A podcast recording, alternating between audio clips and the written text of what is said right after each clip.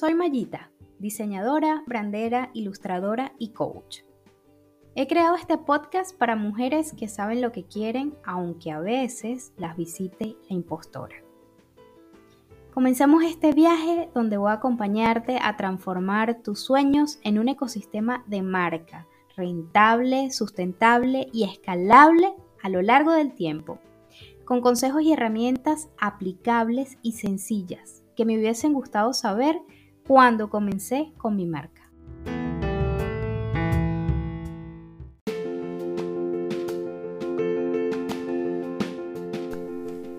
En estos días he estado viviendo muchas cosas, muchas, muchas, muchas. Y quiero compartirlas contigo porque aquí no solo vamos a hablar de branding, de negocios, sino también de mentalidad, porque considero que el 80% de nuestras marcas están basados en todo esto que pensamos y sentirlo y sentimos, perdón, y sobre todo cómo logramos gestionar eso que estamos viviendo. Entonces hoy te voy a compartir tres estrategias que básicamente pueden ser tres pasos consecutivos para mantener eh, más que la motivación, la disciplina y las ganas de seguir adelante con tu marca o negocio.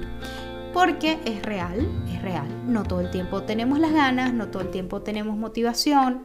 Hay muchas cosas en nuestro entorno que a veces nos distraen de eso que queremos lograr. Y si se quiere, somos personas de estructura. ¿Por qué? Así de sencillo. Eh, cuando nacimos desde muy pequeños, desde que empezamos a entender el mundo, cómo funcionaba, lo primero que nos enseñaron es en qué orden, cómo, qué y cuándo teníamos y debíamos hacer las cosas. Así que nuestro cerebro, eh, siendo un digamos, un CD virgen, se me cae la cédula, eh, pues eso fue lo que entendió, que nos tienen que dar instrucciones para saber qué sigue, cuál es el siguiente paso. Incluso eh, muchos nos hacemos adultos inseguros porque llega el momento en que hay que romper ese nexo de papá y mamá y tomar decisiones es a veces muy difícil.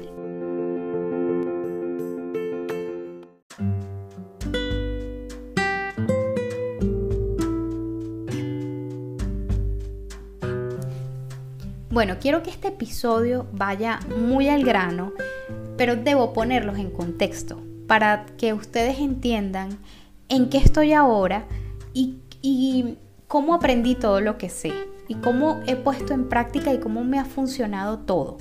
Voy a hacer un breve resumen de mi historia desde hace tres años para acá, en tres años y medio tal vez, desde que llegué a España. Quiero decir, quiero acotar que yo tengo la nacionalidad, creo que lo dije antes, y eso no es igual a tener trabajo. Sí es cierto que al principio cuando llegamos, eh, yo empecé a trabajar como cajera.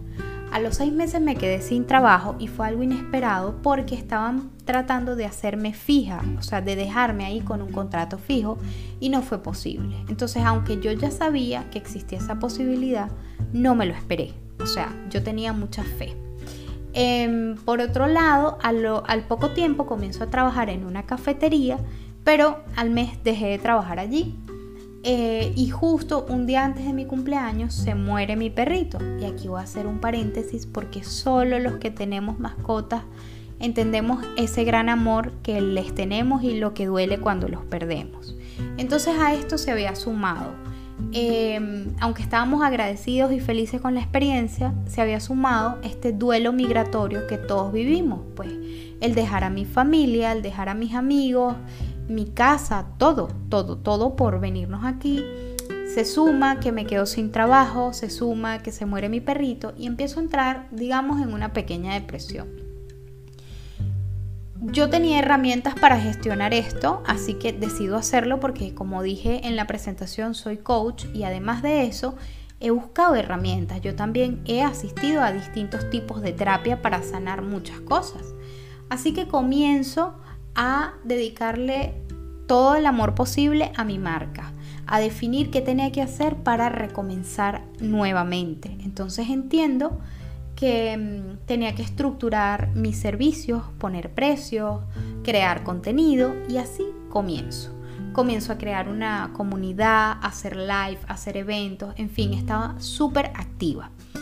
Y aunque esto me estaba dando resultados de alguna manera, yo me había enfocado era en una meta, vivir 100% de mi marca. Y no estaba midiendo esos resultados que me estaba dando todo el trabajo que venía haciendo, lo que poco a poco me fue llevando a perder la motivación.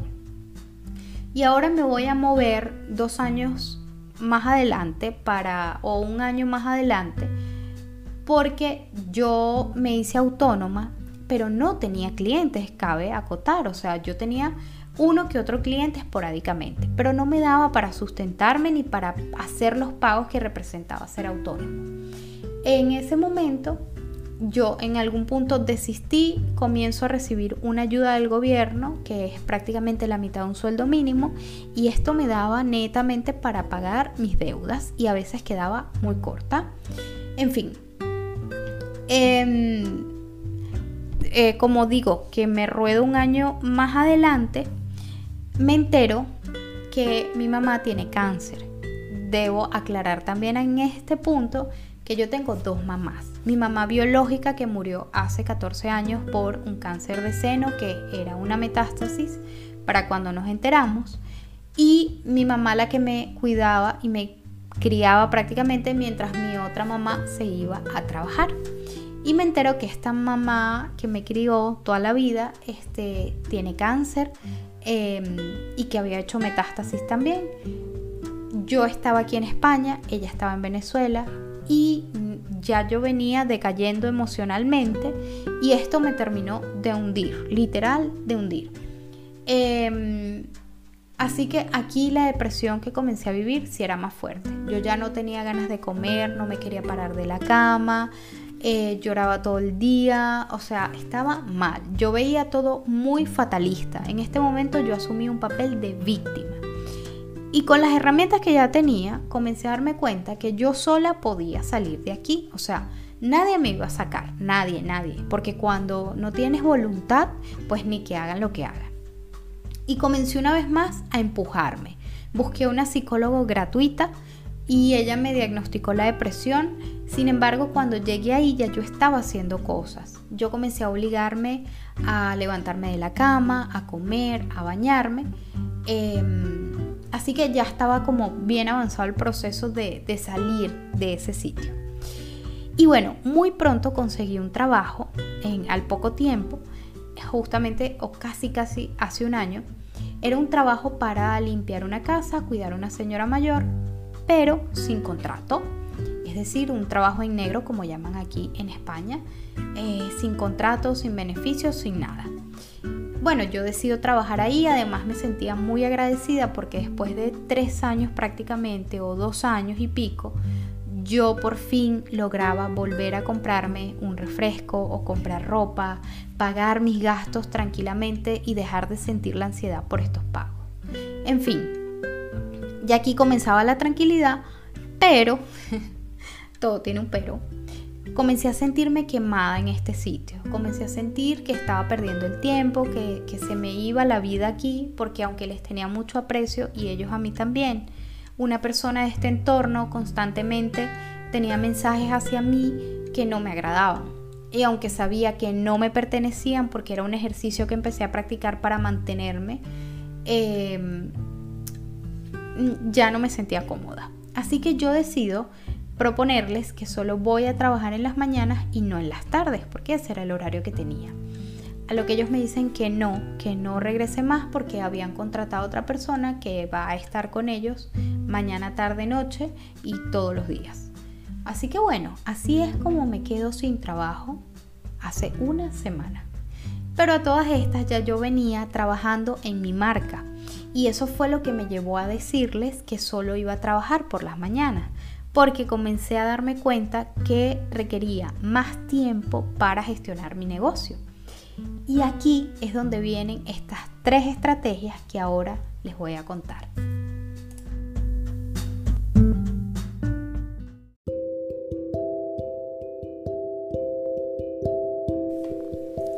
La primera es que agarres papel y lápiz y comiences a escribir a mano todo, absolutamente todo lo que quieres hacer. Porque yo en este momento estoy asumiendo que tú como yo eres una persona multipasión, es decir, que te gusta hacer muchísimas cosas a la vez o que de repente tiendes a dispersarte, que no sabes qué sigue, qué viene y la mejor manera de saber qué quieres es escribirlo, porque a veces se queda en la cabeza, pero esos pensamientos se van porque pensamos tantas cosas durante el día que la mayoría de ellos se pierden. ¿Qué hice yo?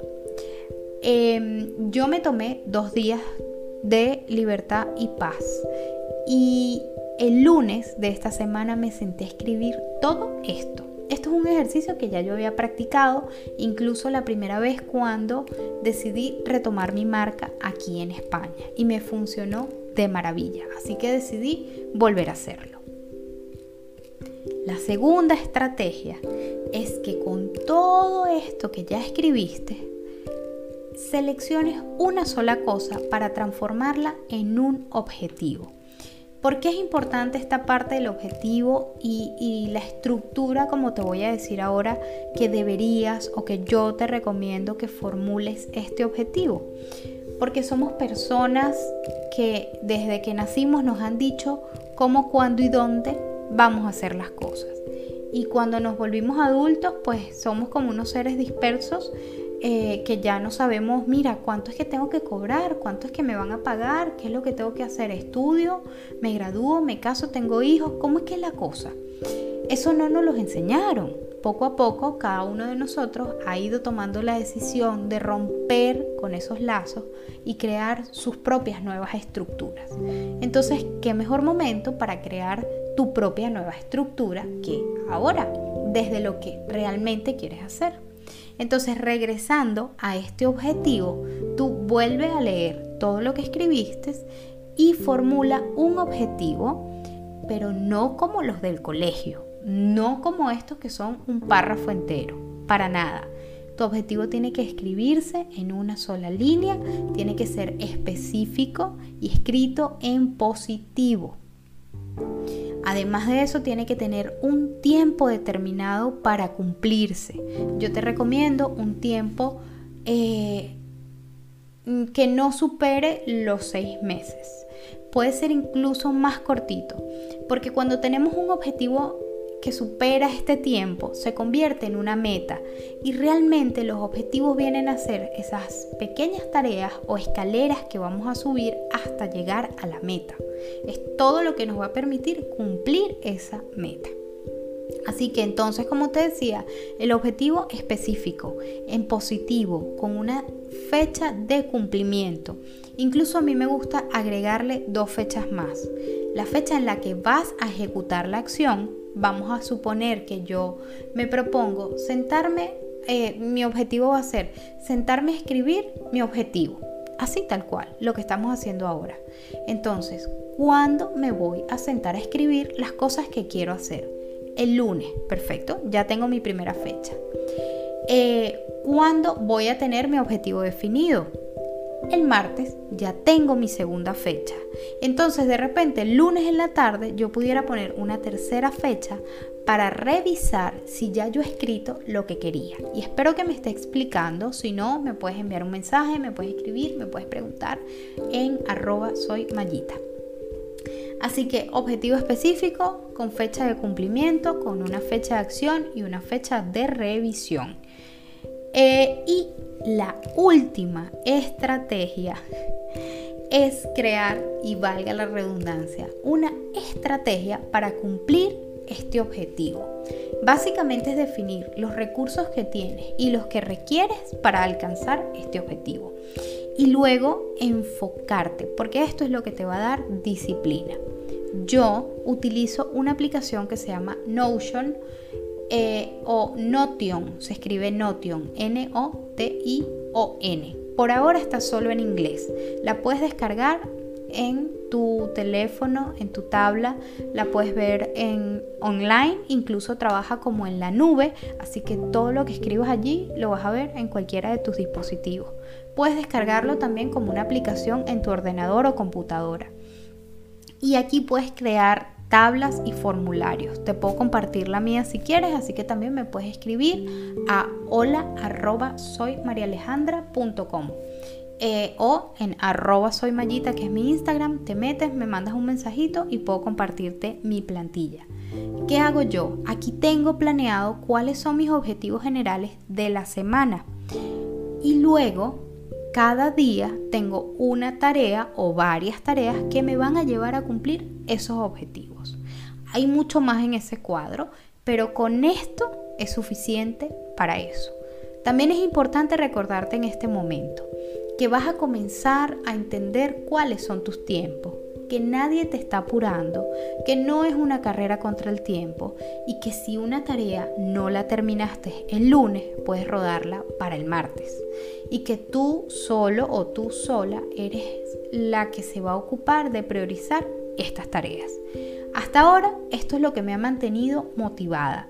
Además he podido medir pequeños resultados como nuevos suscriptores en YouTube porque también estoy generando contenido allí, eh, guardados y compartidos en mis distintas redes sociales con el contenido, la cantidad de personas que abren mis correos en muy pocas horas de haberlo enviado. Em, y todo esto ahora soy capaz de medirlo. Así que nada, voy a dejar este episodio hasta aquí. Espero que esto que te haya contado eh, te haga sentir, eh, no sé, identificado, identificada. Y ya sabes, nos vemos en un próximo episodio. Si tienes dudas, contáctame, escríbeme, que yo estoy aquí para escucharte y ayudarte a construir tu ecosistema de marca.